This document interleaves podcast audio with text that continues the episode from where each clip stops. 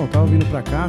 Eu tava vindo pra cá Eu tava vindo pra cá e. Eu não tava vindo pra cá. Sejam bem-vindos ao Tava Vindo Pra Cá podcast. Como vocês estão, pessoal? Tudo bem? Opa, e aí? É, eu sou o Daniel Sartório e esse é o Tava Vindo Pra Cá podcast. Eu estou sendo repetitivo. Ô, E aí, galera, como é que vocês estão? Tudo bem? É, tudo bom. É, espero que sejam bem, espero que não- tenham tido uma ótima semana e que vocês que são comediantes, que tenham tido shows ótimos. Gente, no episódio de hoje eu, eu tive uma conversa sensacional, cara. Vocês vão adorar. Tive um papo com o Fernando Borg. Ele é um comediante do interior do Paraná, de Arapongas. Mas o, o Borg, ele tem uma... Ele tem uma vida dedicada à comédia, cara. Ele... Desde muito cedo ele começou a se envolver nisso, sempre produzindo seus próprios shows no interior. E é realmente um cara assim fantástico. A gente teve uma conversa muito maneira. É um cara que tem vindo para São Paulo bastante fazer show. Ele, sou muito fã dele, sou um grande fã dele. Eu tenho certeza que vocês vão adorar essa entrevista, tá bom? É, caso você não adore, não, calma. Se você adorou essa entrevista, quer saber mais, quer mandar um e-mail, manda um e-mail para tavavindopracá@gmail.com.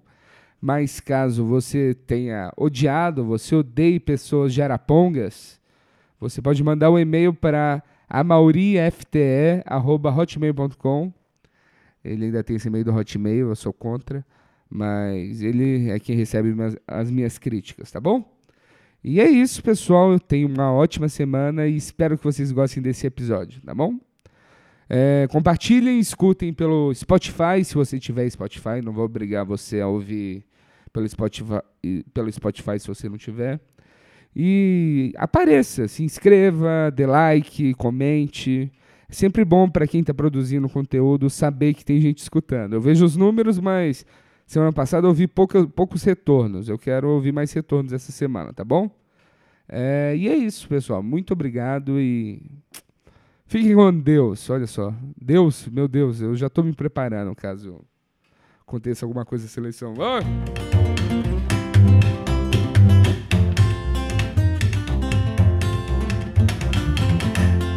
Tava vindo pra cá pela Paulista e aí tinha um maluco Hare Krishna, Bagda, sabe, Bagda o caralho lá, enfim. E aí esse maluco me viu, mano. Na hora que ele me viu, eu falei, "Ih, caralho, eu atraio, saca? Sabe quando você atrai? Ele me olhou, eu falei, não, esse, ó, essa- esse horário não. Tinha acabado de comer um nhoque maravilhoso. Não, esse horário não, cara. Eu queria tudo menos isso. Ele veio na minha direção. Eu falei, oi, e aí, irmão, beleza? Já te falaram que você parece com o Belchior? Eu falei, graças a Deus ainda não. Você é o primeiro, cara, maravilhoso. Ontem, aí, ele, aí veio a pior parte. Ontem, quando você passou por mim, falei, "Ô, onde que eu passei por você, querido, ontem? Aqui na Paulista também. Falei, caralho, isso tu não é bom.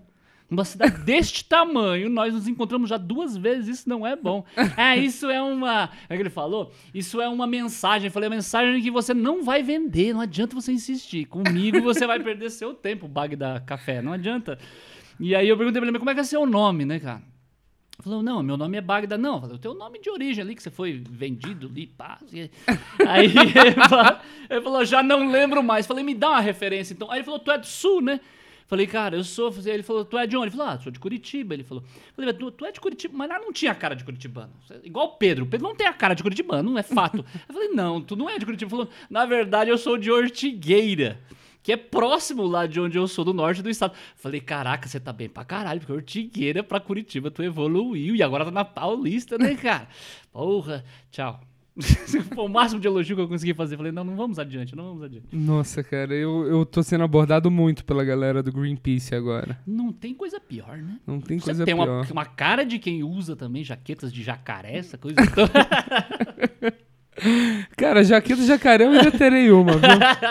Mas eu, eu acho engraçado que, que eles, eles tentam jogar com a culpa, né? nunca fui abordado. Nunca foi? Não. Que eles chegam assim.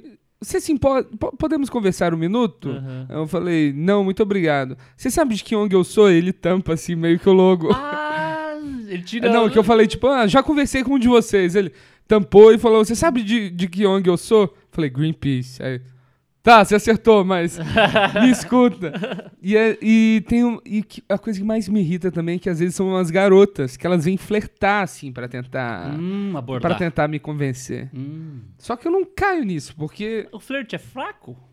Cara, Mal vestidas, talvez? Uma mini saia vermelha, meia calça preta e um bustier de lantejoula? Cara, é, é, é difícil, a- acho que alguém alguém conseguir me convencer. Tem Cara. alguns palhaços ali que eu acho que são um pouco agressivos. Porque eles, é visível que eles são fake. São ah, tanto a vestimenta palhaçal que eles usam.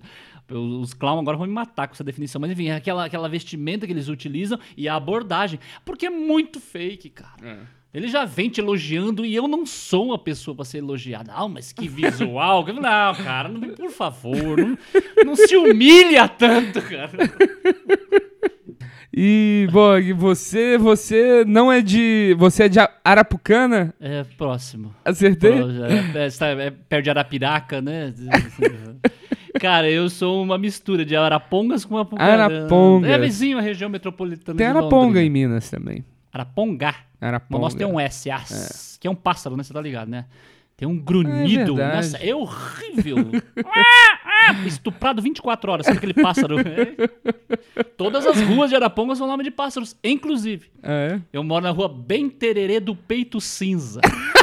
Cara, não é um pássaro, é uma drag. porque tá acabando ah, os pássaros, porque a cidade tá aumentando. Cara, agora estão fazendo subcelebridades, sabe? Estão utilizando, sabe? Anuda, rola.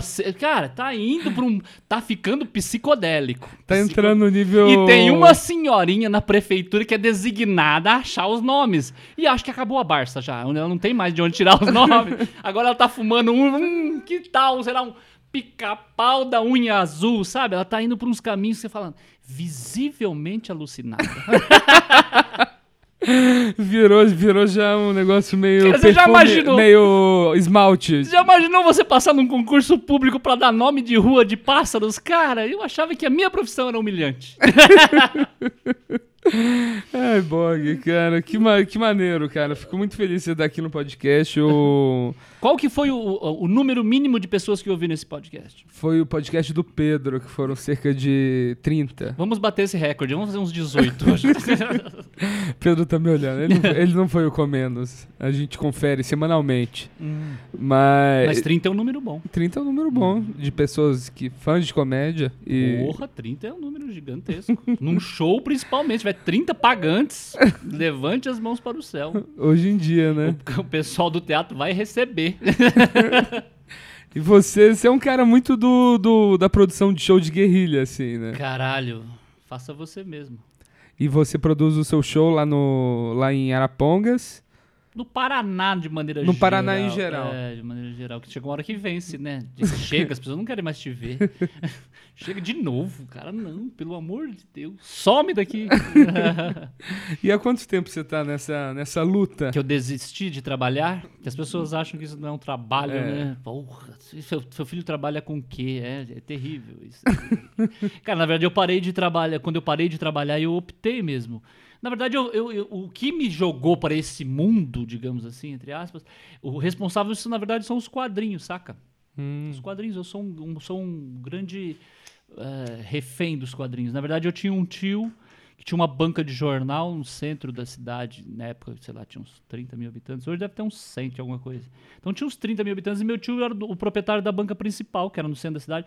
E a gente morava a duas quadras da banca e a uma quadra do colégio municipal onde eu estudava. Eu tinha acho que uns 9, 10 anos. E a banca não fecha, né, irmão? E, e aí alguém tinha que levar a marmita. Eu já comecei a ser explorado já. Eu chegava do colégio, a minha avó leva a marmita pro seu tio. E aí eu levava a marmita pro meu tio na banca. E ele, como muito tímido, assim como eu sou também, ele, ele, não, ele não conseguia comer e atender. Ele tinha que se esconder, mocosar, e aí, cara, você pensa num Fernando proprietário numa banca com 9 anos. Eu senti o dono da banca. Eu atendia as pessoas, e aí também aquilo me foi apresentado um universo, né, cara, com 9 anos. Cebolinha, Tio Patinhas, Playboy da Claudio Hanna, tudo isso veio de uma vez pra mim, esse combo, saca? E aí eu comecei a ler, eu comecei a ler muito, cara, quadrinho muito cedo. Coisa que a galera do meu colégio, da, do- da escola, não teve esse acesso, a molecada não tinha, e eu tinha esse acesso. Aí tinha um maluco que, que estudou comigo, que ele queria fazer teatro, saca? Sabe aquele maluco que quer fazer teatro, quer ser ator? Desde cedo, né? Cara, mano, a parada dele era Paulo Altran, Fernanda Montenegro. Porra, o maluco curtia pra caralho. Só que nós estamos falando de uma cidade que não tinha estrutura nenhuma, saca? Ali Londrina, que fica uns. Uns 45 quilômetros de lá, ainda tava, tava engatinhando, mas também não tinha grande coisa, não, entendeu? Então esse maluco também não tinha grana pra ir pra lá, então ele se defendia ali sozinho, não fazia nada. E, e aí um dia surgiu um festival de teatro amador, saca? Festival de Teatro Amador. Aí a gente já tinha aqui uns 13 anos e aí surgiu. E aí ele, porra, vou montar um grupo, vou me inscrever. Falei, porra, legal, cara, manda ver mesmo, faça isso mesmo. E aí ele foi, correu atrás e, porra, ele tinha que escrever um texto, saca? E aí ele chegou pra mim e falou, porra, você vai escrever o texto, né, maluco? Falei, mas, e porra, uma peça de teatro. Mano, nunca escrevi uma peça de teatro, nunca escrevi nada, mas você, você é o único que lê, cara. E de fato, pô, coleção vagalume, irmão. Porra, o cadáver ouve rádio, eu lia pra caralho. E aí falei, cara, beleza. Mas aí tinha um tema, saca? Tinha um tema, era um festival de teatro amador com um tema que, que era ah, negros, essa parada toda. E eu, desde muito novo, desde essa época, eu consumia muito filme americano de comédia. Porra, os Ed Murphy da vida, os Steve Martin da vida, cara. Sim. Porra, gostava muito, cara. Gostava muito. E eu não queria escrever drama. Eu queria escrever aquilo lá. Se eu fosse escrever algo, eu queria, eu queria algo que eu me divertisse também, né? Mas ele, ele queria drama, saca? Ele queria ser um ator, saca? Eu falei, porra, tem que agradar ele, porque ele é o dono da parada. E aí eu sentei, primeiro que eu fui saber como é que escrevia um texto de teatro, eu fui na biblioteca, e aí, ah, tem que colocar o nome do personagem e as falas. Daí eu falei, ah, então é assim. E aí comecei a escrever, mas sabe quando você fala, cara, tem que ter humor, tem que ter. Sim. Aí eu criei dois motes, saca? Criei um, um núcleo, um núcleo aqui do- do drama, onde tinha o sem terra, negro, fudido, que era do interior com a família, sabe? Bem, bem aquele drama ali, um mexicano que é pra chorar, que ele vai sair do interior e vai até a Brasília, reivindicar seus direitos. Estamos falando, né? não tinha existido nem sem terra nessa época. E aí depois do outro lado, Brasília, saca? Com um senador e um aspone, que era o núcleo de humor. E aí, beleza, eu escrevi e como a gente não tinha parâmetro do que era ruim, que eu acho que era péssimo hoje em dia, acho que seria, enfim. E eles estavam ensaiando num colégio municipal, ele a, a molecada lá. E eu ia assistir. Eu ia assistir, eu ia ver os caras. Cara, é muito legal quando tu escreve algo e vê outras pessoas falando aquilo. Eu achava aquilo muito da hora. Deve ser, deve ser muito Cara, é nossa, foi, era muito louco, cara. Eu olhava assim, eles falando o que eu tinha escrito, cara. Falei, nossa, que da hora isso. E aí, faltando uma semana pra, pra apresentação lá do espetáculo, o cara que ia fazer o personagem do senador lá, que era um personagem engraçado, ele desistiu da parada. Falou, ah, não vou fazer não. Fiquei sabendo que vai ter 300 pessoas no teatro. Ele amarelou, sabe o Ronaldinho? Ele amarelou, falou, não, minha família vai, não, vou passar essa vergonha. e aí esse brother chegou e falou, você vai fazer, você vai ter que interpretar lá o, o maluco lá. Eu falei, porra, mas, cara, eu nunca subi num palco, mano. Aí nós subimos, né? Também não, você nunca escreveu, você escreveu, caralho. E daí eu fiz.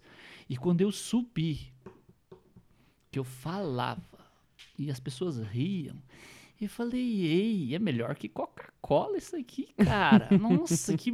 Cara, e aí, porra, daí na sequência me aconteceu um acidente onde eu parei de trabalhar e aí eu consegui me dedicar a. não sei até hoje fazer, mas daí eu. aí eu tinha tempo pra isso, saca? Pra, pra, pra me dedicar e achar. Cara, é impressionante. Eu tive uma experiência parecida assim também no eu não cheguei a escrever, mas tipo, a minha escola ela tinha uma cultura de ela tinha meio que um festival de talentos Ah, sim. e Isso lá em Minas. lá em Minas e tinha peças, né? Aham. E teve uma galera que ficou famosa na cidade assim com uma peça lá que chegou até a dar uma viajada É. que era um formato muito legal, assim, que era chamava Estrelinha Direta, que era uma, uma linha direta de contos de fadas. Caralho, isso é genial. Estrelinha direta. E era muito bom, assim, Boa, que boa eu- sacada. tinha, um- tinha um apresentador e acontecendo as cenas. É. Aí eles entraram nessa onda e tudo da escola era, como foi blockbuster, tudo da escola era brincando com fábulas, assim, né? Porra, isso é maravilhoso. Aí eu participei de uma peça que era um que era um crossover assim também de várias, em que eu fazia Pedrito Porco Funkeiro. Maravilhoso isso, caralho. Isso parece o nome de um filme infantil. E eu pegava, eu pegava na, na Pixar podia investir. eu pegava a Bela e eu tinha uma, uma fala, que era uma piada. E eu fiz assim no teatro, no teatro municipal lá, que era, sei lá, 700 pessoas. Caralho. E a minha fala era tipo, ah, dizem que a Bela, vocês acham que a Bela não, não gosta de mim? Mas todo mundo sabe que ela gosta de uma fera e cá pra nós, eu sou animal. E era essa a piada e Mano. eu sentia aquele negócio da frase indo e a risada voltando. Cara, isso é maravilhoso, né, mano? É foda, né? Maravilhoso. É uma adrenalina. Eu devia ter uns 13 também na época. Que maravilhoso isso, cara. Maravilhoso. Aí tinha um brother lá que ele, ele, ele já fazia comédia. Ele já.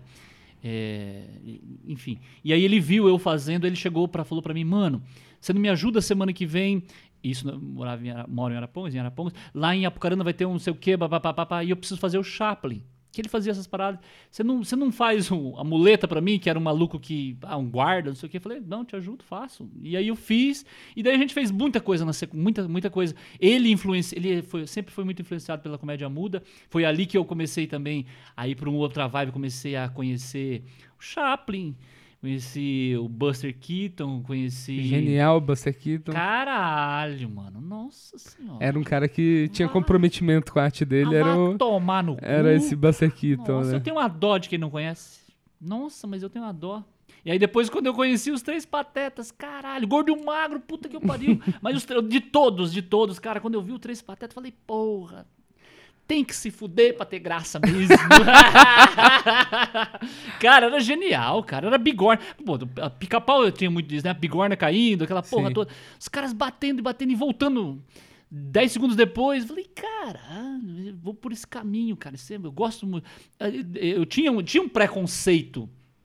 Eu tinha um preconceito. Falei, porra, a comédia tem que ser assim no meu, na minha cabeça. Porra, tem que ser engraçado, cara. Aí depois eu comecei a ver que podia ser engraçado, mas também podia ter uma mensagem, sabe? Falei, "Ih, sabe? Coisa de família. Ah, seu humor só zoa, sabe? Essa parada. E eu Sim. nunca fui desse de zoar a família, zoar. Ah, sério, queria aparecer? Não, não tem nada de. Prima, não. Queria comer, mas aparecer não.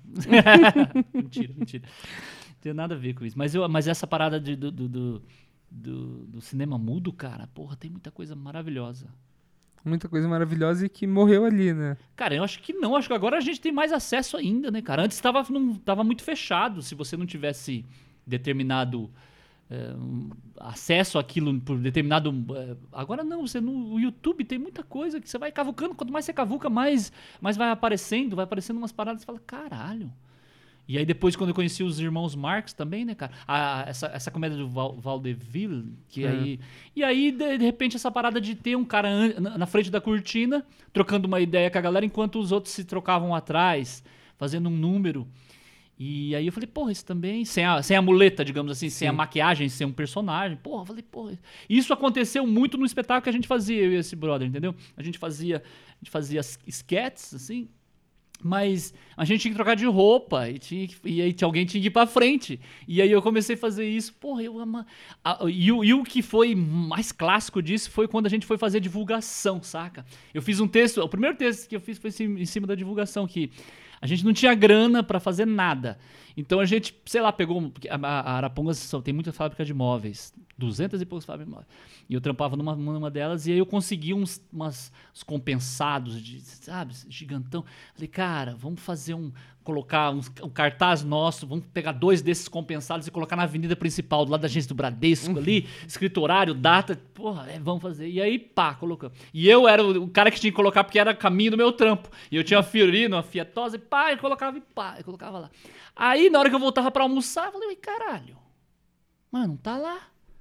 Eu coloquei essa porra, e sabe que você procurar, não tá, não tá. Aí o maluco da farmácia chamou eu, falou, "Ô, cheguei. Falei, que foi? Os malucos do Bradesco, tá lá no estacionamento. Eles tiraram a sua placa aí, irmão. Falei, como assim? A placa é minha, caralho. e eu fui no estacionamento da placa lá, falei, não, senhor, fui lá e coloquei a placa de novo na frente do Bradesco. Quando eu volto à tarde, a placa tava lá no estacionamento. Aí já tava fechado, não dava pra pular. No dia seguinte, esperei abrir, fui lá e coloquei. Sabe nessa luta de coloca, de coloca, coloca? Foi uns três dias desse jeito. Falei, eu não vou, não vou perder pra uma multinacional. Falei. Até que esse cara da farmácia falou pra mim, larga de ser burro. Você não vai vencer o Bradesco. Sabe sistema? Coloca aqui na frente da minha farmácia. Que aqui, ó, da frente do Bradesco. Aí eu coloquei. E aí eu falei isso no palco. Na abertura do show nosso lá, antes de começar os sketches, eu na frente da cortina falando sobre o Bradesco. E aí o maluco do gerente do Bradesco no espetáculo. Mas as pessoas estavam rindo muito e eu não tava vendo. né?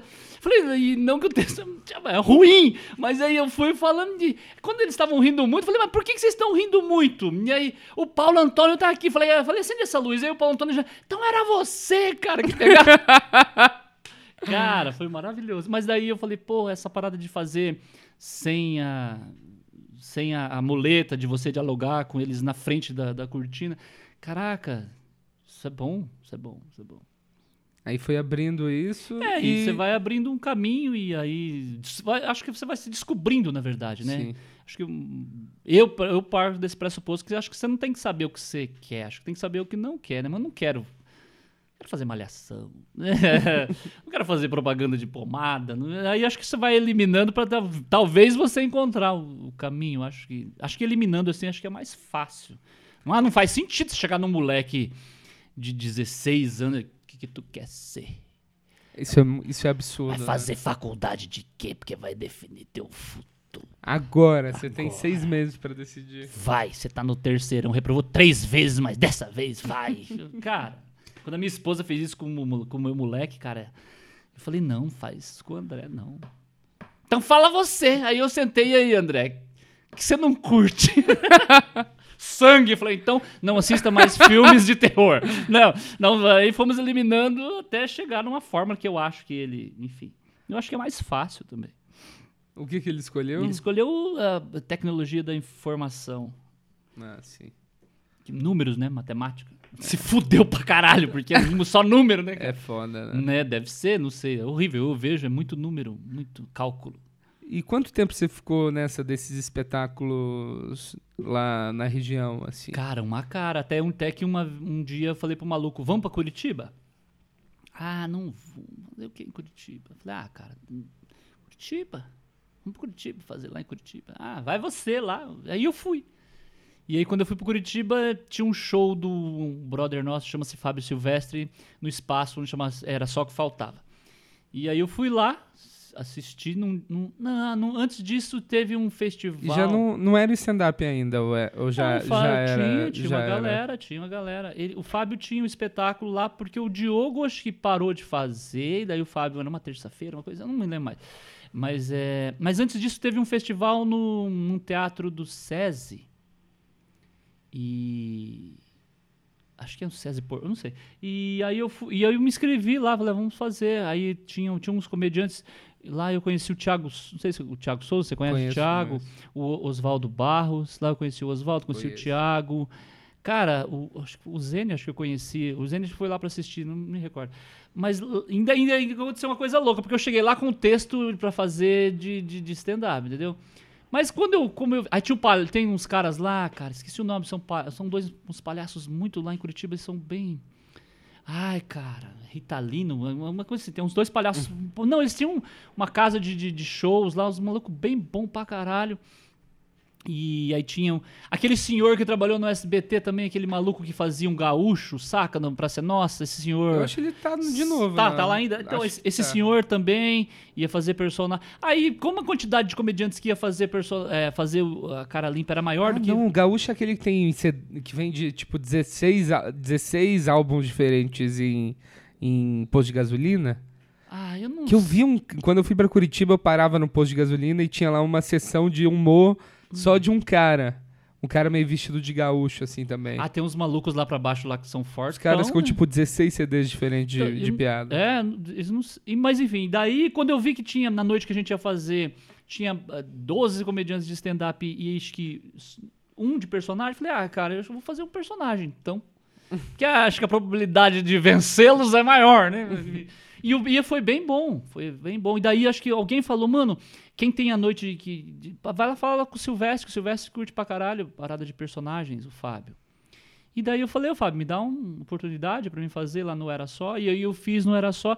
E aí tinha um maluco que assistiu lá, que ele era diretor de um quadro de um, de um, de um- quadro de humor da RPC. A RPC é uma retransmissora da Globo lá. Sim. Nessa época eles tinham chamavam um programa que chamava Revista RPC. E aí além do programa, além do entretenimento que seria o, o jornalismo que eles já eram tradicional e o esporte, eles queriam abrir, já tinham a- o Diogo Portugal já fazia um quadro de humor lá. E, mas eles queriam abrir para outras possibilidades de humor. Fazer sketches de humor também. E, e aí chamava cham- o, o quadro do Diogo continuaria, mas também teria outro. Além de Caos e Caos, que eram os curtas-metragens que eles faziam. E daí esse cara assistiu e falou: Cara, escreve um texto desse personagem que você fez ali pra gente. Qual que era o personagem? Sidney Carlos era um personagem que eu fazia, que era um roqueiro abandonado, velho, acabado, que ele só na cabeça dele que ele não tava ainda, mas enfim. E daí eu escrevi. E aí eu fui lá e fiz um piloto, e daí deu certo o piloto. E daí eu fiquei três anos gravando, fazendo lá com eles. Daí eu comecei a, a com a galera de Curitiba, papapá, e aí conheci uma galera lá durante esse período. E daí. Mas eu, eu, ia, e eu ia e voltava. Porque da região onde eu moro pra Curitiba é a mesma distância da região onde eu moro pra São Paulo. É 400, é uma subidinha boa. é, uma subidinha boa. É, nós estamos no norte do estado lá, cara, em Curitiba, pá, lá pra baixo. E aí eu, às vezes, eu ficava 15 dias em Curitiba, voltava pra casa, às vezes nesse meio tempo. Aí um dia os caras, porra, acho que eu vou tentar fazer algo lá desse, desse formato que é feito aqui. O que, vocês acham? Eu troquei ideia com os brothers lá, o Thiago, o Afonso, os meninos lá tal. O que vocês acham? Porra, faz. Falei, vocês, encaram no, no início pra, pra gente ver se funciona? A- no- um dos primeiros eu fiz com uma galera lá da região. O Márcio Américo, que era de Londrina, sabe? É, tem alguns comediantes lá de Londrina também, daquela região nossa lá. No- ah, nos, nos dois primeiros, o Zombaria é o nome do espetáculo. Então eu chamei essa galera pra fazer. Eu, eu, eu como MC, essa galera fazendo. Mas aí depois comecei a chamar essa galera de, de Curitiba, galera de São Paulo. E aí, aí a gente começou a desenvolver esse, esse trampo meio que um, um- a, a a princípio eram três meses, saca? Eu cheguei na, na, na galera do teatro, um teatro que tem 500 lugares lá. Falei, mano, então, tô a fim de fazer aí. Aí, o que, que a gente faz? Falei, ah, se não cobrasse a pauta, seria ótimo. e aí, vamos experimentar três meses? Vamos experimentar três meses. E aí estamos fazendo, fazem sete temporadas lá. E quanto, quantos, os- qual frequência de show? Cara, até ano passado a gente fazia mensal. E, mas esse ano a gente tá fazendo a cada dois, três meses. Esse ano houve um. Aí teve uma mudança também na, na es- estrutura do, do- do poder público lá, que é um teatro municipal, e aí papá, papá, e a gente foi se, se adequando a ele, entendeu?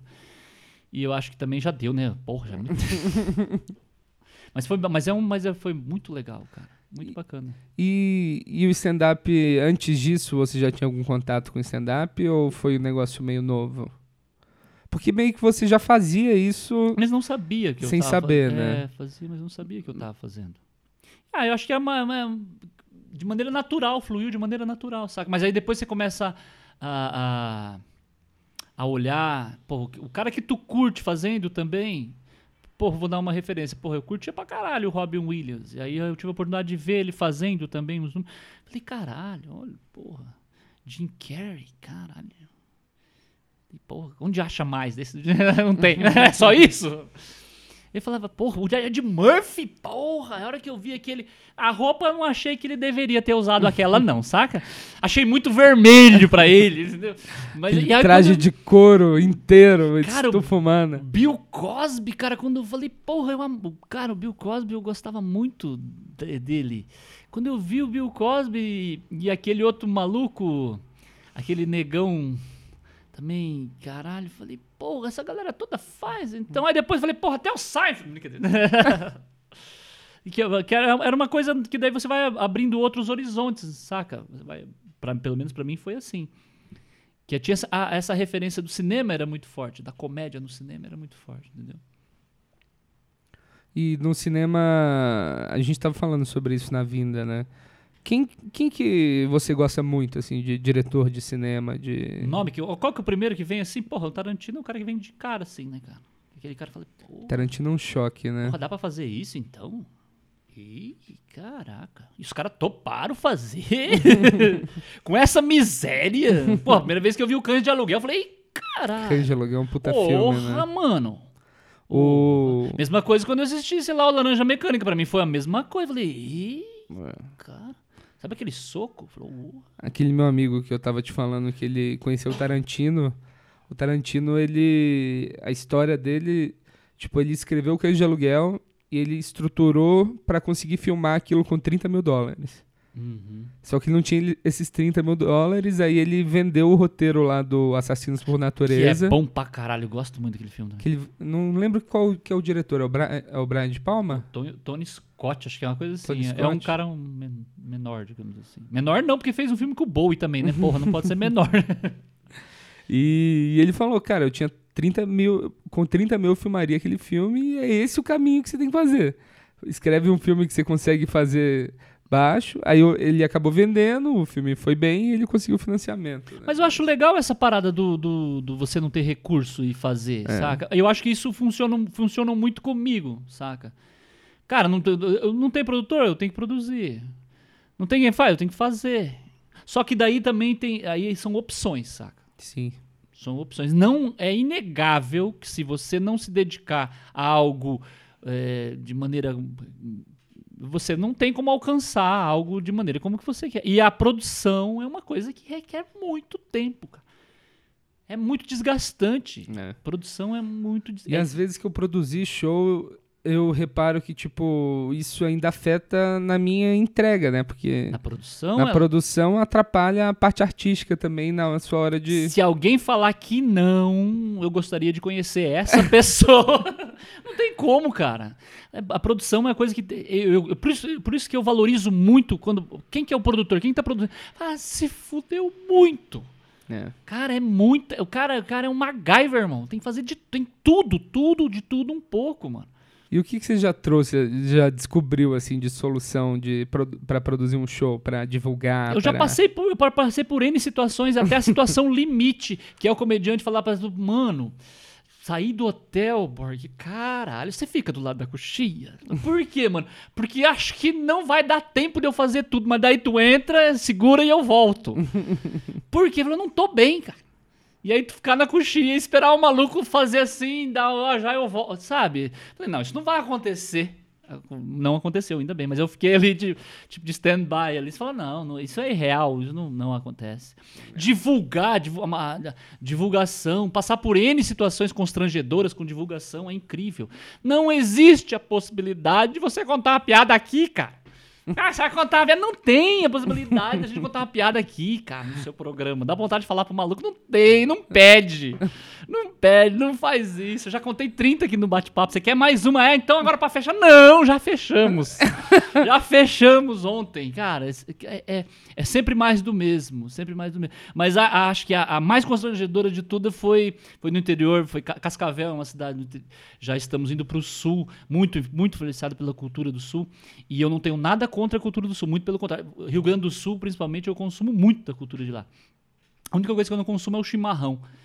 Que eu não gosto de chimarrão. Eu Então, também não não. tenho nada contra. Tá ah, também sopa também não gosto. Sabe essa parada quente? é, que, o quente, o quente não me atrai muito, não. E, mano, lá é muito, irmão.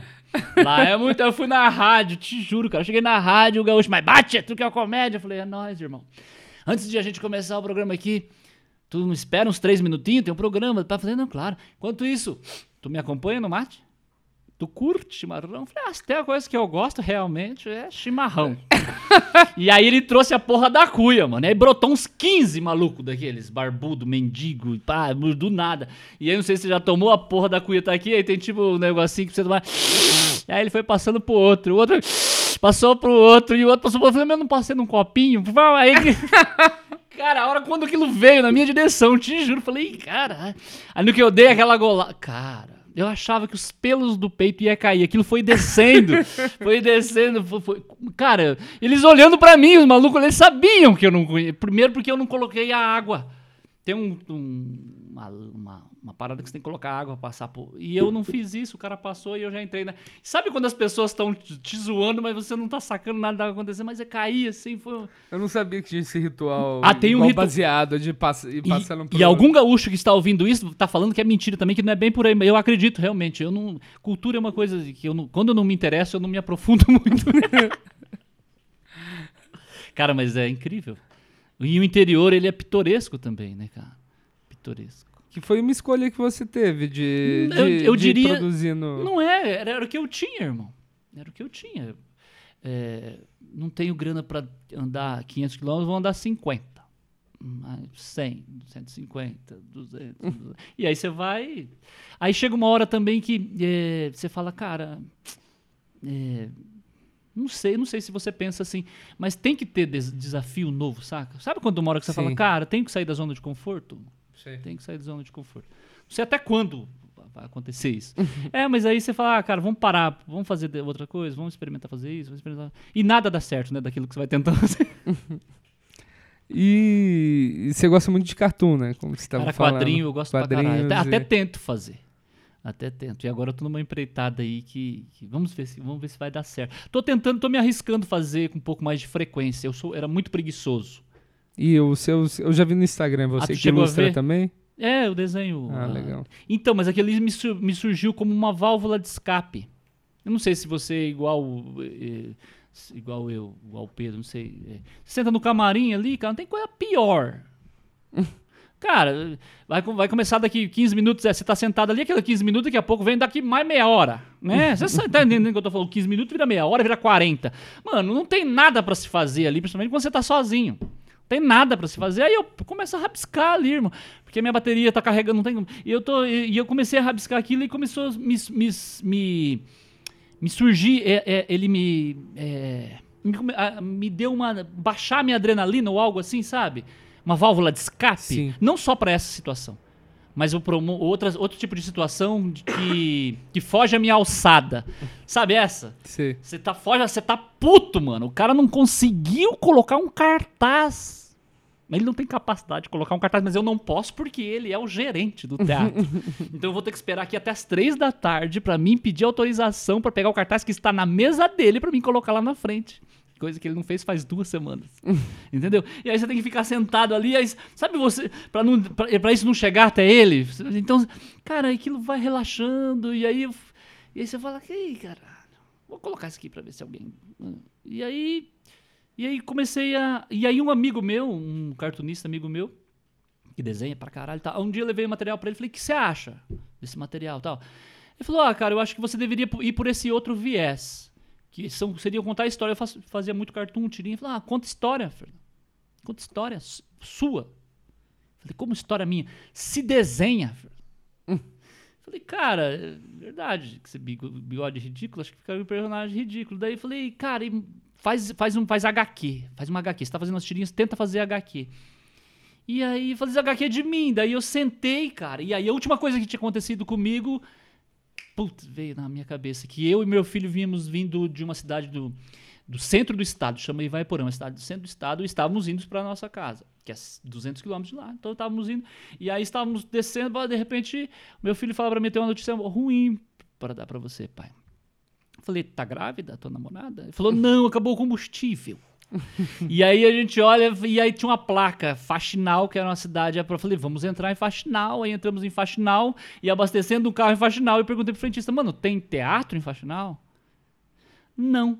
Falei, onde o pessoal faz? Ah, tem um centro de convenções. Falei, de quem? Da prefeitura. Quem que é o, quem que é o cara que toma conta? O Raul. Falei, Raul de Raul? Ele falou, não. Falei, Raul de Raul? Ele falou, não. Falei, do que Raul do que? Raul de Souza. E eu fui na prefeitura, e eu- aí eu desenhei essa história até o dia do show. Aí eu, eu comecei a fazer, deu 12 páginas, a princípio seriam 9, mas aí deu 12. Sou ruim de conta. E aí, porra, deu 12 páginas. E aí eu juntei essas 12 páginas e falei, cara, agora eu vou juntar com mais umas tirinhas que eu tenho lá. E aí, eu trocando uma ideia com o Thiago Souza, que é um comediante, falei, aí mostrei algumas coisas pro Thiago, falei, você acha que tá muito ridículo, Thiago? Passarei muita vergonha? Ele falou, sim. É, ele falou, por quê? Qual que é a tua ideia? Tem uma Bienal de quadrinhos em Curitiba agora em setembro, dia 6, 7, 8 ou 7, 8, 9. E eu falei, vou rodar 500 exemplares em tamanho pequeno, PB, uma capa colorida, PB, e vou lá nessa Bienal de quadrinhos, sabe? Parar lá na frente, colocar um boné na frente, falar, gente, preciso pagar aluguel, pagar a minha. Eu sei que de repente não é o meu público, aqueles que vão lá, e eu não tenho público, graças a Deus, se alguém se aderir a mim, mas são pessoas que, que consomem quadrinho, teoricamente. Sim. E eu não sei se alguém faz isso, ou se fizer também, bacana. Inclusive, tava falando com o Patrick Maia sobre isso ontem. Cara, é, era, era uma fuga que de repente. Não sei. Não sei se o caminho é esse. Mas enfim, vamos errar por aí também. É, é, um, é sempre bom achar um outro meio, assim, pra Você acha? expressar. Eu, Acha que a gente não perde energia fazendo isso?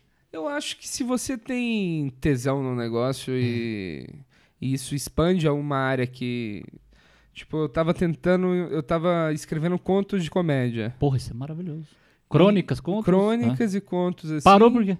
Ah, porque minha rotina é muito pesada, muita coisa e acaba que. A velha desculpa. A velha desculpa. Mas já Poderia- tinha poderia material? Já tinha material? Já tinha material? Eu tenho uns quatro, cinco, assim. Ah, mas tá bem no início, né, gente? Bem no início. mas é que eu. Eu nunca tive muito a, li- a parte da literatura, assim. Tipo, eu lia, mas eu não, não lia muito profundamente. Uhum. É, eu nunca confiei muito na minha escrita, então isso. Isso tá sendo um exercício meio forte, assim, de tipo, eu escrevo, eu deixo lá duas semanas. Ah, mas é a melhor coisa que você Aí eu releio, aí eu mexo. Eu tô tratando como um processo mais longo, assim, do que. Que geralmente eu tenho dificuldade de fazer um projeto que eu não consiga terminar numa sentada só. É. Esse é Tu meu, não é minha ansioso? Tu, não, tu, tu é ansioso? Sou Ah, ansioso. Mas isso é prejudica, porra. Isso prejudica. Aí Ah. eu tô. Isso tá sendo um jeito de. de Vencer de você mesmo. vencer- Me vencer. Ih, agora é meu que hora, hein? Mano, mas você sabia que, que eu, eu, eu também. O, essa parte de imagem. Essa parte de imagem. Cara, é, é muito trampo, irmão. Ah, Sentar, editar.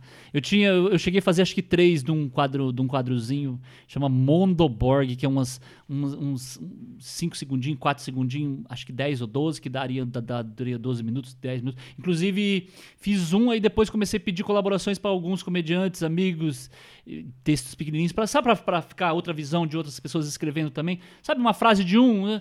E é, fiz três. Aí eu fazia e editava também. E aí isso como é, numa posição tal. E pra, mim de, de diferenciar um dos personagens, eu trocava de roupa, de camisa só. Trocava de camisa e fazia aquilo. Cara, eu gastava pra filmar aquilo, sei lá, seis horas. E pra editar mais sete, serão 13 horas. E aí eu, eu postava aquilo ali com 30 visualizações. eu falava, oh, sim, sabe? É difícil. Aí um né? dia eu recebi um comentário que realmente me mostrou o caminho. Sabe que o cara falou assim? Cara, você tem uma coleção de camiseta razoável. Eu falei, "Ah, acho que deu. É, cê- eu, eu, eu, eu vejo, eu me empolgo muito rápido com as Ah. coisas assim, né? Aí você viu um documentário, um filme que tem no Netflix que é o Fútil Inútil? Não. A Funny and Stupid Gesture.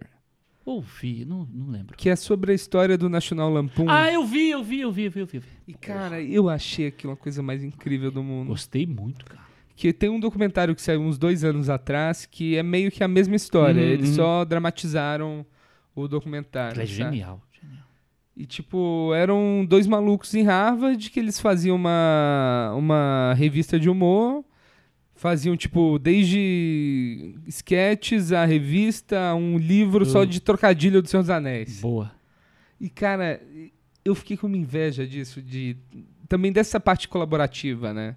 Que eu não, não, não tenho uma galera ainda que a gente se senta pra escrever junto e produzir coisa junto. Que eu acho que é um, algo que, tipo, por exemplo, o Caceta tinha. Ah, sem dúvida. Sabe, esse tipo de coletivo que agora os caras da TV quase têm, Uhum. de juntar essa galera. Tem uma parada do caceta, tem uma passagem do caceta genial. O cara que trabalhava com a gente na produção da RPC lá, que ele era da Globo do Rio, que daí mandaram pra Curitiba, pá, tá.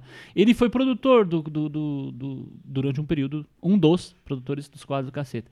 E aí um dia a gente conversando, tomando cerveja, conversando, ele falou, cara, o processo deles era muito interessante. A primeira vez que ele foi pro processo, ele achou aquilo um absurdo, ele achou- ficou meio chocado até.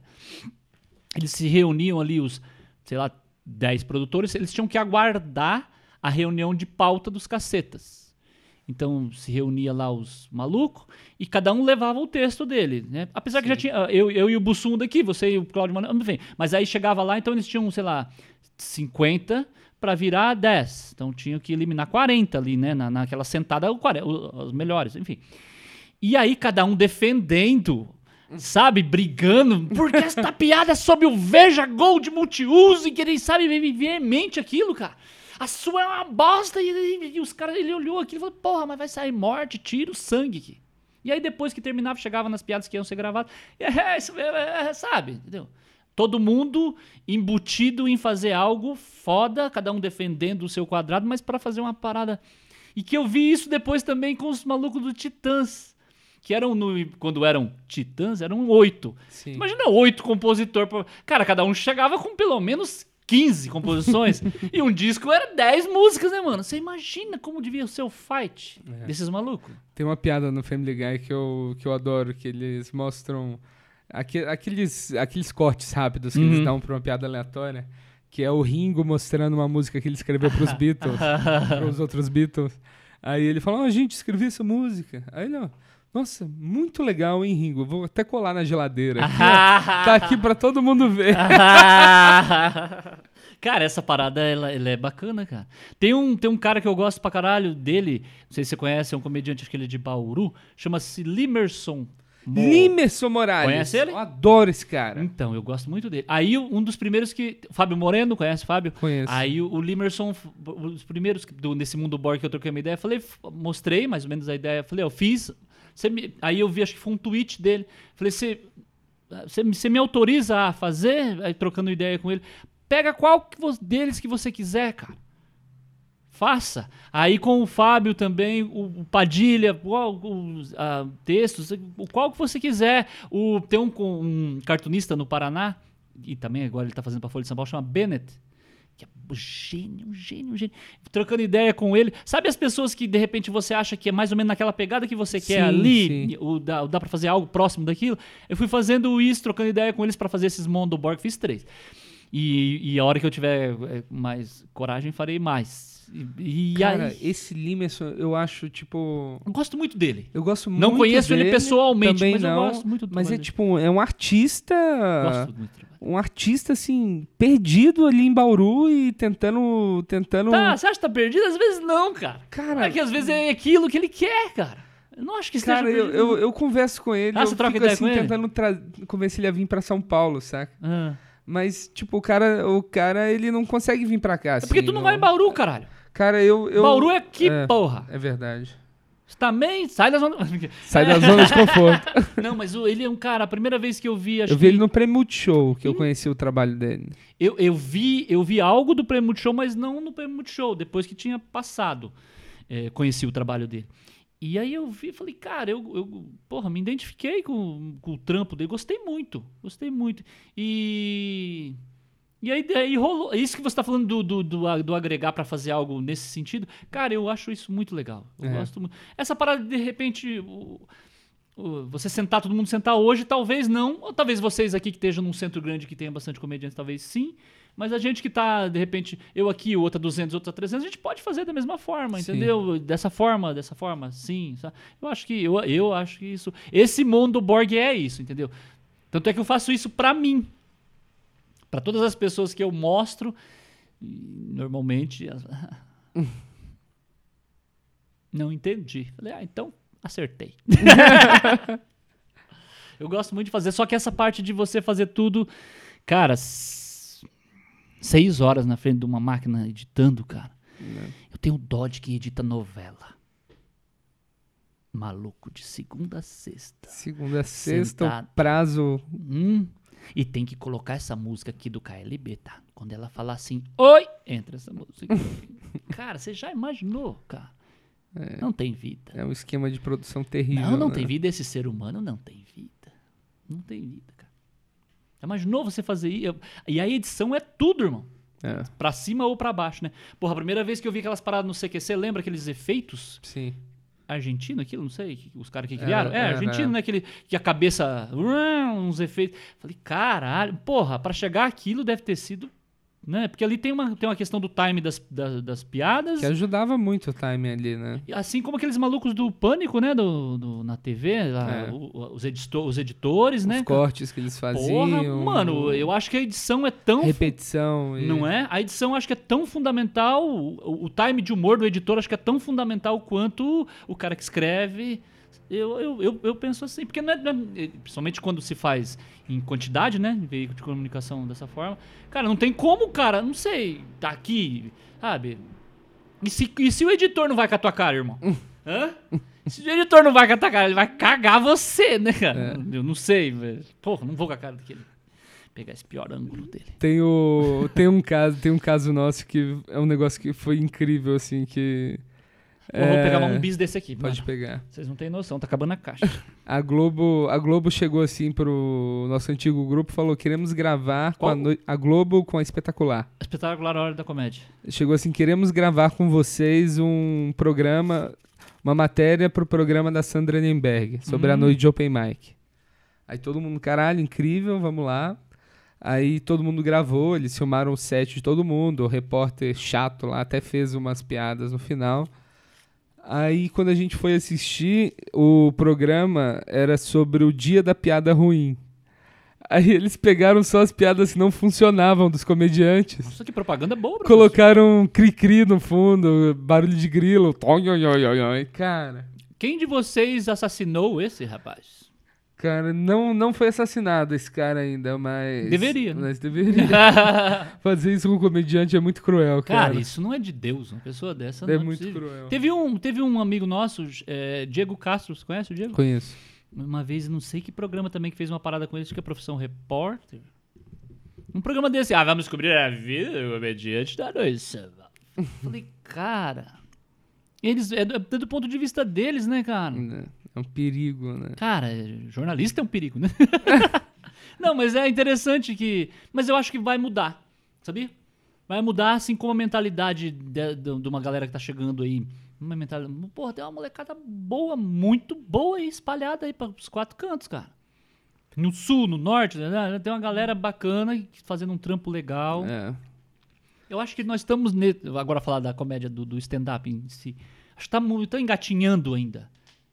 Tem uma galera maravilhosa aí, cara. Que se você der a oportunidade de ir a certo lugar certo, hora certa, público certo, o público, um espaço maravilhoso.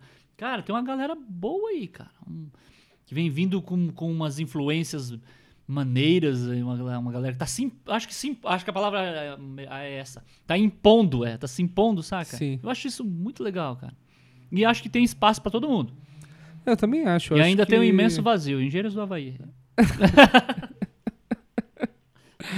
Ai, primeira citação de Engenheiros da Havaí nesse programa. Caralho, Humberto Gessinger virou no túmulo agora. Ah, tu já viu Engenheiros do Havaí?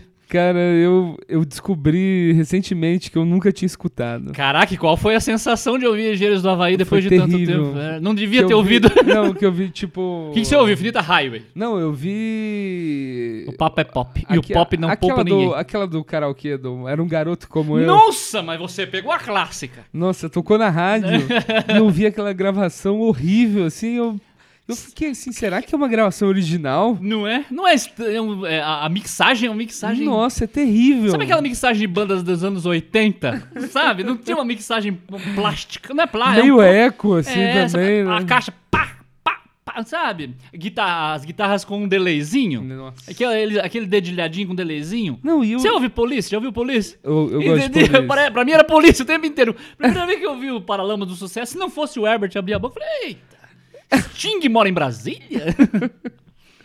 Nossa, eu, eu descobri que eu nunca tinha ouvido a música só em karaokê. Só em karaokê que eu tinha...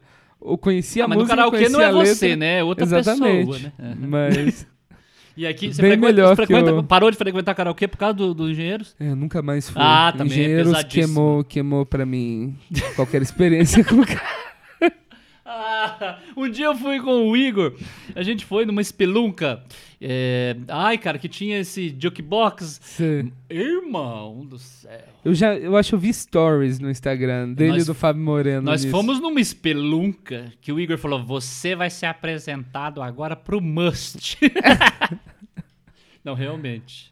Naquele horário eu não podia. Cara, e, e os caras aqui curtem, né, mano? É. Essas jukeboxinhas, esses, essas. É, a karaokê, não, não, não consigo. Não Então, é, Eu- já, eu tive uma pequena fase disso, de gostar de ir, assim, no... Se aguardava a nota, por favor, que você não. Ah, o- Eles nem têm nota. Ah, eles, graças Eles nem têm nota aqui. Mas eu comecei a conhecer umas figuras que, tipo, tem uma galera que vai pra karaokê sozinha.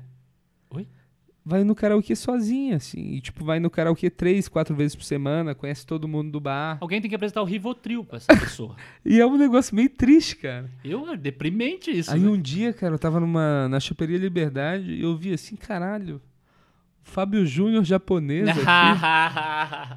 Aí não, eu descobri que não era o Fábio Júnior, era o era o Roberto Carlos japonês. Caralho. Ele é famoso na cena e ele sobe e só canta Roberto Carlos. Então, cara, e eu gosto muito da Como que aparecem uns caras desses? Eu gosto muito da cultura japonesa. Eu deveria gostar de karaokê. Gosto muito, cara. Se você falar, porra, um lugar, Japão, gostaria de conhecer. A Europa, foda-se a França, foda-se a Austrália, a Nova Zelândia, caralho, faz. Mas o Japão, cara. E depois que eu assisti uma parada do Netflix, aquela série daquele. Do- dois comediantes japoneses, aquela. Então, me falaram muito disso, Então, mas eu não assisti. Como que é isso? Maluco! Quando eu falei que ah, eu quero conhecer o Japão agora, eu quero ir realmente pro, pro, pro Japão. Cara, é maravilhoso, cara. É, é, a é, tem um- é- é o próprio nome da comédia japonesa, que é um levanta e outro corta. São dois comediantes com, com um time aceleradíssimo e, e e o submundo da comédia. Né, que a gente admira muito, gosta, vê só poucos sobreviventes. E aí, eu, agora que eu vi aquilo, cara, eu falei, cara, aí que eu me apaixonei mais ainda pelo Japão, lugares pequenos, espaços pequenos, sabe? E como que é essa forma, essa, como que é essa forma deles mesmo? Me explicaram uma vez, só que eu não cheguei a ver esse, Cara, você. esse é, documentário. você- dois- Que é meio que antigo e baseado parece um num- pouco com stand-up, não, não então, tem isso? É, ele é um livro, baseado num livro, se eu não me engano. E, e a maneira de- de- deles fazerem, você- são dois comediantes que vai. O tema é o bis. E aí um começa a falar e ele vai jogando e eles, eles vão fazendo um texto de cinco minutos sobre o bis, entendeu? Mas um joga, outro vai. E a velocidade com que eles vão, cara, é psicodélico, cara. É psicodélico. E vai por um caminho assim, cara, maravilhoso, Você maravilhoso. já viu uma dupla de japoneses, de mágicos japoneses? Que eles já foram no Faustão. É uns assim. dois magrinhos? Dois É, Eu assisti magrinhos, no, muito no, no, no. Gazeta, eu assisti. É, eles vieram É, eu assisti. tempo. Eu assisti. Cara, mano, foda pra caralho. Os japoneses levam, levam, levam, levam tudo muito a sério, né? Mas eles, mas a plateia, e a plateia nesse dia também era 80% japonês. Cara, como os japoneses se divertiam, cara. Eu tinha algumas coisas lá que eu, enfim. mas como, cara? E como o japonês também, ele é, é interessante a cultura japonesa, como eles são abertos ao novo. Não sei se você lê, mas cara, quadrinho japonês, irmão. Você não tem noção, mangá. O mangá é uma das coisas mais criativas que o ser humano inventou, cara. Super-heróis, desculpa, eu, gosto de super-heróis, porra, mas eu vindo, vindo consumir Capitão América até, até chegar, chega, né? Mas, mas eles chegam no limite da história. Eu comprei um agora, o que eu tô lendo. Mano, ela, a, quando, a capa do. Eu olhei aquela porra, é um velho. E atrás, o- a sinopse. É, tem o nome do velho lá. Ele descobriu que ele tava com câncer. E aí ele foi dar a notícia pra família. E a família pouco se importou. Aí ele foi dar um rolê com o cachorro na praça. O cachorro encontra, ele vai cavucando, encontra um negócio lá. E o velho vai lá atrás do cachorro, aquela porra explode. E o velho começa a, a- aquilo começa a curar o câncer do velho. O velho sabe que está sendo curado, mas as pessoas não sabem, acham que não. E aí ele começa a. Então vocês queriam, vocês estavam cagando para mim. Mano, é um aquilo do caralho. E aquilo vai tomando uma proporção. Cara, eu falei, só podia ser japonês pra fazer essa parada. Sabe quando ah, não tem aquela linha lógica? Quando dá um, a curva e aí vai por um outro caminho, falei, e aí você vai naquela? Cara, porra, e o quadrinho japonês, e essa parada do- do- do- dessa série Netflix, cara, é, e é amargo, amargo, É. depressivo. Tem uma. É uma coisa que eu sinto muita falta no, em, film, em filmes hoje em dia também. É esse tipo de ideia maluca. Um filme baseado numa ideia maluca, Mas não é o sabe? mercado que caga a regra. É, tem isso também. Hã? Eu, acho que até, eu acho que até tem ideias, mas na hora de produzir isso, né? A hora do, a hora do dólar, né? O- é. Não é? Eu vi um filme, cara, franco-canadense, que chama Starbuck. Que é a história de um cara que, tipo, ele é um loser, assim, ele tem 40 anos, ele planta maconha e numa época da vida dele, ele doou muito esperma pro banco de esperma. E ele tinha um, o esperma dele tinha uma qualidade muito grande, ele tinha um perfil desejado, tipo, ele era alto, sei lá o quê. E ele descobriu que estava sofrendo um processo judicial que ele tinha 532 filhos. Caralho. E, tipo, ele fala no filme: ninguém no mundo passou por isso. Nem Gengis Khan teve 532 que filhos. maravilha isso. E eu achei uma ideia muito boa, cara. Eles até refizeram, os americanos compraram o roteiro, refizeram, mas não ficou muito bom. Eu não sei se você tem esse hábito, mas eu assisto muito curta. Curta eu não tenho. não Cara, tenho eu, eu, le- eu desde a época do. Mas curta de animação, às vezes eu vejo. Não, mas, Eu, eu vejo sem preconceito. Eu assisto muito curta, cara. E curta, Cara, tem muito curta bom, cara. Principalmente nacional também, né? Tem uma galera produzindo curtas aí, nossa, maravilhosos, E cara. como que você acompanha isso? Cara, antigamente tinha um porta curta. Que era um, eu entrava no site porta curta, mas faz tempo que eu não entro por lá. Mas lá eu assisti muita coisa. Sabe qual foi o primeiro curta que eu vi no porta curta? Hum. Ilha das Flores, do Jorge Furtado. Eu não conheço. Ilha das Flores, no Rio Grande do Sul, é um lugar onde se joga o lixo. Lá. É, dejetos. ah, Joga lá na Ilha das Flores a coisa. E aí o dia das pessoas que trabalham lá. E aí é o tomate. Conta a história do tomate. Até o tomate. Mano, quando eu vi. Sabe a Mel Polan? Sei. Quando eu vi aquilo, cara, sabe aquele corte, corte, corte, vai, vem, corte? Eu falei, caralho, MTV Clip, porra! Aquela linguagem não curta do Jorge Furtado. Sei. Depois meu tio matou um cara, assistiu dele? Sim. Depois aquele um que ele faz do Xerox, do, do Lázaro. Sim, um homem que copiava. O homem copiava. E do Isso esgoto, do esgoto, isso eram tudo curtas e- Saneamento básico do esgoto. Saneamento básico, eu tô doido pra ver esse filme, mas eu não vi Puta ainda. que eu pariu, você não sabe o que está perdendo. Você não tem noção. Você não, Eu- estamos falando de filme. Eu tô com ele salvo ali pra não, assistir, você não assisti deveria assistir nesta madrugada. É a história de um cara que pega a grana pra fazer um filme. Mas ele não tem estrutura de. Aí, vai, aí o maluco tem, sabe esses malucos que filma casamento? Que tem uma VHS? cara, é genial, cara. Já ouviu falar em. Recife Frio? Esse filme não. Esse frio, cara, é é uma parada bem genial também. É, eu não lembro se é um médio ou se é um longa, mas é um, um documentário sobre um dia que o Recife fica frio. Que louco isso. Aí, tipo, começa a ter uma inversão, sabe? Que, tipo, nas grandes casas, eles começam a trocar de quarto com a empregada, porque a empregada mora no quartinho e tá tão frio que ninguém tem aquecimento e os patrões vão dormir no quartinho de empregada e a empregada vai pro quarto principal. Cara, que maneiro isso. Eu achei muito interessante a ideia. do- Eu gosto desse tipo de ideia. Ah, mas essa ideia É, o que eu boa. sinto falta, tipo, o filme do Rick Gervais lá, do, Do- Da mentira? da mentira. Porra.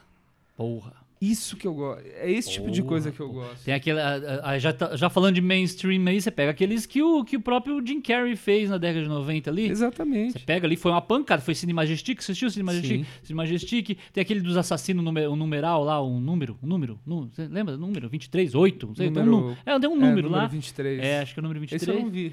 Porra, deveria. Aí ele fez aquele um também do Mundo de, Mundo de Andy, que é, é- é ali também. Tem aquele um famosíssimo, cara. Caralho. Que ele, ah, o cartaz é ele e a mina de- de- de- deitados no gelo. Ah, é Brilho de Brilho uma- Eterno de uma Mente Sem É. Que Que dali eu fui pro. Do Esse Brilho é Eterno que eu ótimo. fui. Pá, vamos por esse caminho. O que mais que tem? É, Que tem aquele um do, do careca, aquele. é, Quero ser John Malkovich. Sim. Caralho. Eu, sabe? Os é- anos 90 foram foda pro cinema, então, né? estamos falando de mainstream aí, É. cara. Você imagine o lado B disso aí. Tem muita coisa. E tem, é que tem que cavucar, cara. Tem que cavucar. E hoje nós temos a possibilidade. Apesar que antes também tinha, assim, se você fosse numa nas videolocadoras, você ia achando até, você cavucar lá e achar, tinha sim, cara. Então, eu acho que hoje em dia ainda tem uma dificuldade que, tipo, na internet, quando você procura um filme muito obscuro, esse tipo de coisa morre na internet. Porque, tipo, o filme, ele. Pra ele, você baixar ele, ele em torrent, por exemplo. Uhum. Ele precisa ter gente hospedando o filme. Por isso que eu detesto essa parada de te- só vou te dar mais do mesmo. Exatamente. Só vou te dar mais do mesmo que o próprio Netflix faz conforme você vai É. entrando ali nas suas preferências. Né, Enfim.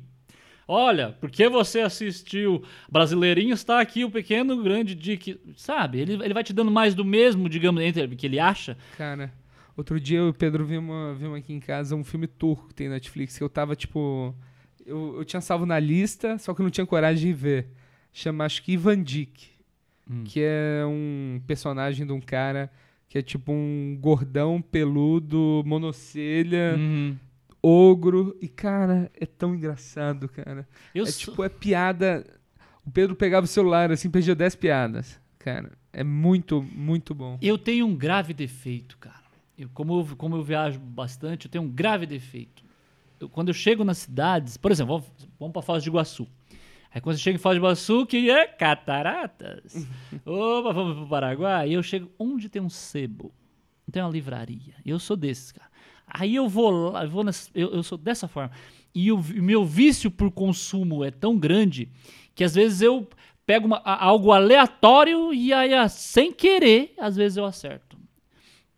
Um dia eu tava numa dessas perdidas lá no interior, aí eu peguei um, olhando os filmes, não sei o que, eu olhei aqui, ó. O banheiro do Papa. Aí eu virei, filme uruguaio. Falei, será? Cara, mas eu acertei tanto, cara. Comprando por dois reais esse DVD. Você não tem noção, cara. O Papa vem pro Brasil. João Paulo II vem pro Brasil, ali no sul do Brasil, ele vai fazer vai fazer a turnê toda dele pelo sul, e aí de repente uma cidadezinha minúscula na divisa ali do Uruguai com o Rio Grande do Sul, pega a agenda, tá fazendo show aí, vem fazer show aqui, já tá pago o cachê, vem aqui, a gente dá mais cinquentão e um mortandela, beleza.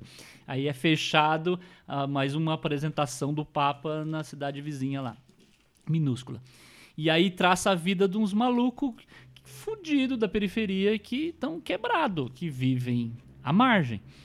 E aí vai ser o evento do século na cidade, o João Paulo II lá. E todo mundo tá pensando a mesma coisa, investir o pouco que tem para ganhar dinheiro em cima do padre. No caminho, vender um vai vender Sim. santinho, refrigerante, qualquer coisa. E aí o maluco tem muito pouca grana. Ele tem muito pouca grana e todos os parceiros deles vão vender comida, vão vender. E ele fala, porra, precisava vender algo também, precisava fazer algo. E aí ele começa a viajar, ele e a mulher dele começam a viajar. O que, que vai precisar? Que esse povo não sei o que. Esse povo vai precisar de banheiro, mano. É verdade, né? Quando a multidão vai estar lá, né? Fazer um pipizinho, ah, banheiro, e só você vai ter banheiro, entendeu? e aí esse cara começa a contrabandear banheiro lá do Paraguai e ele começa a montar o banheiro, mano. Ele vai com a bicicleta, ele vai trazendo as peças, cara. É uma trajetória de herói. Com o pouco que ele tem, ele vai investindo em banheiro. Cara, ele tá. Porra, vamos um banheiro, cara. Dois, três banheiros lá, ter filé. Só que dois dias antes do evento é cancelado porque aconteceu um imprevisto. Cara. Genial, cara. O que queria fazer com os banheiros, cara? e aquela galera, aquele monte de salsicha, cara. Mano, quando eu vi aquilo, eu falei, deixa eu procurar mais desse rapaz. Aí eu, aí eu sou desses. Ah, Eu quem que. O Tarantino que eu. Pelo Tarantino é que eu fui parar nos filmes do, de Faroeste do Leone. Que eu fui parar nos. Eu, eu sou desses, entendeu? Ah, me, ah opa, o Jim Carrey, eu, Andy Kaufman, ah, do Andy Kaufman para o. Opa, ah, tá, legal. Hitler, opa. E eu acho que tem muita opção. Nós Cara, temos... eu fui muito assim do. Eu conheci uma série britânica. Tipo, eu, eu conheci Monty Python muito cedo. Porra, Monty Python é genial. Tipo, eu vi Monty Python dublado a primeira vez. E me marcou esse negócio. E era engraçado também porque minha mãe odiava. Ela é? olhava assim e falava: Que coisa idiota, filho. Você não vai assistir isso. Caralho. Então eu assistia meio escondido. Aí, quando eu tinha uns 16, eu, eu descobri uma série moderna de humor inglês que chamava The IT Crowd, que era uma galera no TI. Aí eu peguei, cara, o roteirista, a equipe, e comecei a ver tudo que eles já tinham feito, saca? Uhum. E, cara, eu, che eu cheguei em umas coisas maravilhosas. Tem uma série que chama Black Books, que é sobre um. É um, até um comediante. Que ele tem uma livraria e é um humor, cara, de um jeito que eu gosto muito. Aí eu cheguei numa outra série que chamava Dark Marengues Dark Place. Que era uma série atual, mas era uma série. O, o, o enredo da série era ser uma série sobrenatural é, médica nos anos 80. Caralho. E é tipo, é absurdo. Do nada, a pessoa que tá falando, ela começa a ser dublada sem justificativa nenhuma. Caraca. É, o gato começa a falar, esse tipo de coisa. Eu acho interessante também quando você acompanha o trampo de alguém e esse trampo dessa pessoa, você, eu, por exemplo, eu gosto muito da Fernanda Young. Não sei se você gosta Sim. dela, a literatura dela eu gosto muito. Nunca Eu- parei pra ler um livro dela. Porra, deveria. E aí eu lendo a Fernanda, eu ficava imaginando, cara, imaginou a Fernanda escrevendo. E aí quando eu vi os normais, cara, que era a redação dela, puta que eu pariu. Deram espaço pra ela. E aí eu aí depois os- aqueles que eles fazem os aspones, chegou a ver? Sim, a gente tava falando até disso. A gente tava assistindo o, a- os- o primeiro episódio esses dias aqui em casa. Que é um negócio que eu não sabia, que os Aspones é uma adaptação de The Office. Ah, isso eu já não. Eles até compraram os direitos. Ah, é. É, porque tem muita, é uma ligação forte é, mesmo. uma ligação Ah, forte. Mas o texto da Fernanda, o humor dela e do marido dela lá, do não sei o que lá. Cara, e- é legal quando você vê alguém que tem uma pegada que você curte num. Não é menor, porque literatura não é menor, mas aí quando ela alcança aquela visibilidade que ela alcançou, e aí depois ela foi pro cinema também. Tem um filme dela que eu gosto pra caralho. é, um, um não sei o que de uísque, dois copos e dois dedos d'água. Ah, sim. Nossa, a hora que eu falei, não, não, eles não. Cara, é genial, cara. É foda esse É filme. bom, cara. É bom porque são duas, duas netas que resolvem se vingar da avó.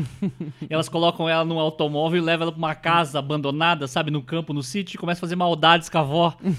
cara, é muito bom. Eu falei, não que eles vão filmar isso, cara. E ficou, nossa, ficou bom, bom. Eu tô dizendo eles porque é mainstream, aí é a Sim. Globo Films. Que é Daniel raro. Filho. É Daniel Filho, né, cara? Eu tô... Que é, é raro. É raro.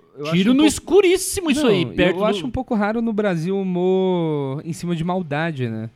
Mas é porque, não, porque nesse mainstream da... da- Nesse caso. É, então, porque quando você. A, a- Globo. Estão falando de um mainstream. É investimento, eles vão meio que num caminho que você percebeu que teve, te- te- e eu não acompanho muito, não posso também julgar, porque posso- o Paulo Gustavo, acho que foi um, um de- deles que eu vi, que é da adaptação daquele espetáculo dele, Minha Mãe é da uma Manhã é uma Peça, peça. é. Mas vem vindo, uma- depois vem vindo uma- alguns, e na sequência, não só da galera do Rio ali. Então eles, eles, eles dão um tiro meio que certo É, numa fatia. O Leandro Hassum fez alguns na sequência, não fez? até que a sorte não separe. É, tem. Ah, eu não, eu não. Aquelas, aquelas meninas que eu. Quando eu assisti o espetáculo dela no teatro, cara, nossa, me diverti. Cócegas. Caralho. Quem que- que a? Ingrid Guimarães e a Heloísa Perissé. Nossa, eu, a- o dia que eu assisti é que eu falei: é, microfone auricular realmente é um perigo. Cara, quando você vai fazer qualquer coisa que falam, ó, eu tenho microfone sem fio, tenho com fio, tenho auricular. Você fala, me dá o com fio sempre. auricular. Não, mas esse auricular é da Shure. Falei, sim, mas vamos com o fio. Não, mas esse aqui você pode andar todo o salão. Não vai andar todo o salão, cara. Não funciona. Mano, eu vi o Sérgio Malandro se fuder com auricular divinamente num teatro marista. 1.200 pessoas, cara. Ele entrou e a primeira coisa que Sérgio fala quando entra é. E aí é, né, cara? Não saía o iê, irmão. O auricular aqui, o Sérgio. Cara, você não tem noção do que não é. O... Os caras foram ver o iê, cara. E não tinha iê. E aí o, Cóscas também, a primeira cena do, do espetáculo era as duas numa. Uma academia. Elas fazendo ali a bicicleta ali e tal, não sei o quê. E aí e rolava o diálogo, sabe? Um funcionando e o outro não. Cara, eu falei, nossa, coitadas. Assim como quando eu assisti o Chico Anísio, que eu não deveria ter assistido. Sabe cara, aquele cara que você gosta? Ser um cara, um mestre? Pra mim, o Chico Anísio é outro patamar. Sim. E eu não deveria ter visto o Chico. Eu vi ele no final da carreira. Sabe quando você não deveria ver? Não. Fica aquela imagem, não fica com essa. Que eu assisti ele e ele. Cara, ele entrou no palco, ele falou: Boa noite! Como é que vocês estão? Eu falava, mano, tem problema no som. Falei pra minha esposa, Cris, tem problema no som. Ela falou, não, o problema é ele. Sabe, com o, o- a parada do pulmão dele é toda afetada. Mano, foi uma hora e vinte. Sem time. Ele, você olhava o cidadão no palco, pensava comigo, a única coisa que pode justificar ele estar lá em cima é ele estar sobrevivendo por causa desses minutos que ele está em contato com a gente ali. Não. Porque não fazia sentido ele fazer aquilo. Não tinha humor ali. Era dor, cara. Você sentava. Mano, não sei se já teve alguém com a, com, eu, com, com a parada no pulmão, cara. É. E aí, trocando ideia depois com o pessoal da produção, me falaram a trajetória pra pegar do hotel, do, do avião até o hotel, em cadeira de roda. do- e não tinha mais pulmão pra respirar, não conseguia andar. E aí, quando você vê aquilo, você fala, cara, vou parar de fumar também. Boa. Cara, foi, foi, foi. Mas, mas era. Mas eu tinha que ver, mano. Eu tinha que ver assim como eu vi o Costinha. Eu falei, porra, eu tenho que ver. Sabe quando aquela, aquela oportunidade única na vida? Quando você é um piá e aí vai o Costinha. E o Costinha eu vi. na- aquele, aquele dia eu tomei como. Aquele me serviu, me serviu como um norte, saca? Um teatro de 1.200 lugares, numa quarta-feira, com um dilúvio caindo no- em Londrina, um dilúvio, e haviam 15 vítimas no teatro. 15 vítimas, você sabe como as vítimas ficam espalhadas num teatro de 1.200 pessoas? Esse velho, mano, ele entra no palco, ele para na frente do microfone, ele para assim, ele fala: Bom, não sei se vocês perceberam, mas não vai ser bem um show de humor, né? Uma reunião de condomínio, talvez. Então não faz sentido eu ficar aqui na frente gritando pra você que está aí na última cadeira, né, ó Abelardo? se todo mundo se reunir, dá pra ficar todo mundo aqui na primeira fila. E aí ele deixa o microfone e vai em direção à coxinha. Isto é uma ordem. Só começarei o show quando todos os filhos das putas que estão aqui estiverem na primeira fila. E ele vai atrás da coxinha. E começa a falar atrás da coxinha. Todo mundo! Todo mundo! Daqui a pouco tá todo mundo lá, ele entra, mano. Para na frente do microfone e destrói durante uma hora e meia, dentro do estilo dele, da maneira dele de fazer. Você fala, puta que pariu. Mói, sabe quando o cara mói? Moendo, moendo, moendo. Tinham duas mil pessoas lá. Não tinham 15, tinham duas mil. Você fala, caraca, Foda. é isso então. Sabe brilho no zóio com um velho que tem, sei lá, 500 anos no palco?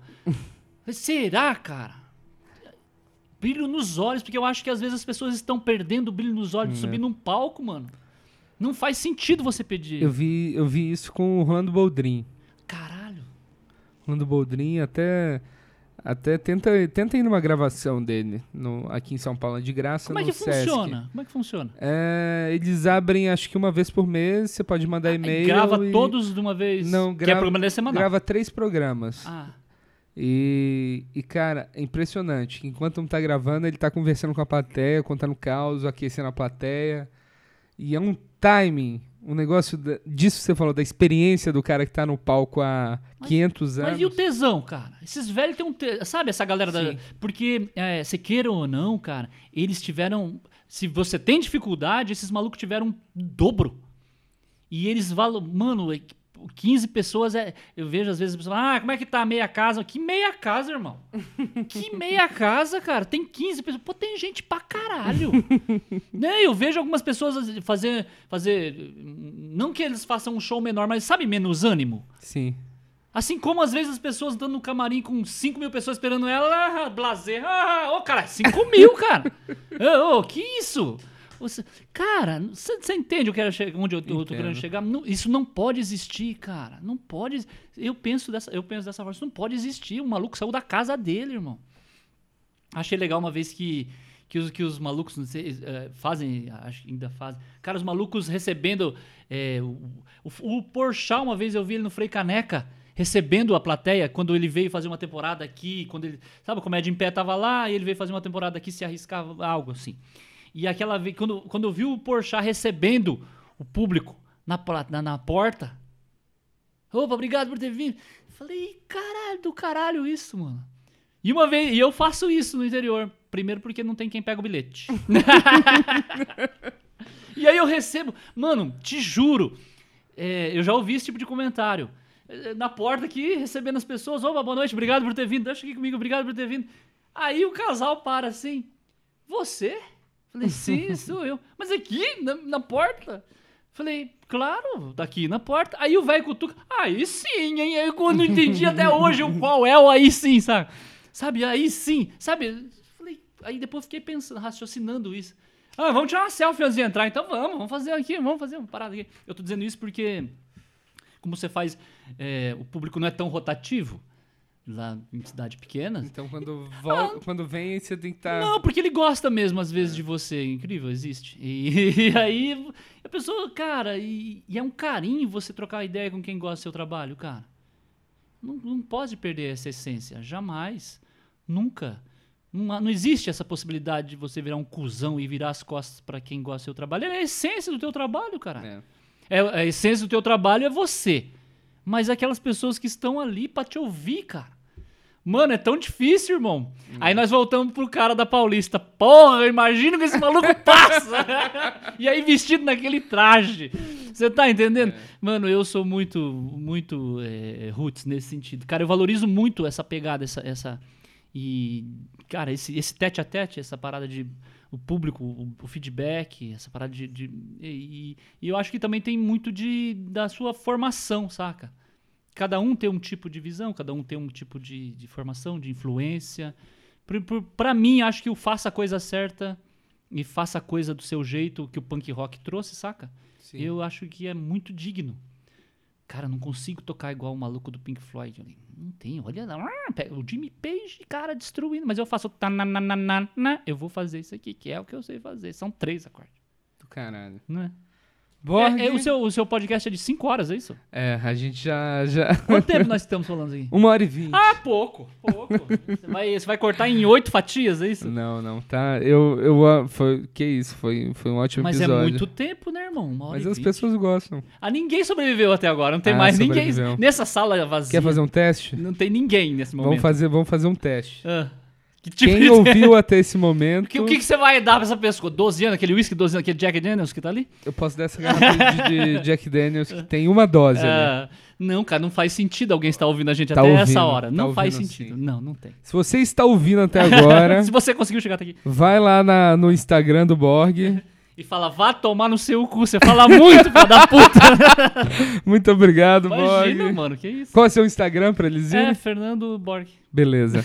Vai ter o link também aí, pessoal. Muito obrigado. Boa, e... sobrou o último bis. É, pode. Pedro, você ficou sem bis. Tem um último aqui, Pedrinho, ó, o último.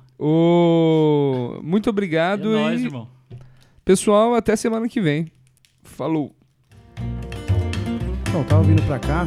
Eu tava vindo pra cá Eu tava vindo pra cá e Eu não tava vindo pra cá.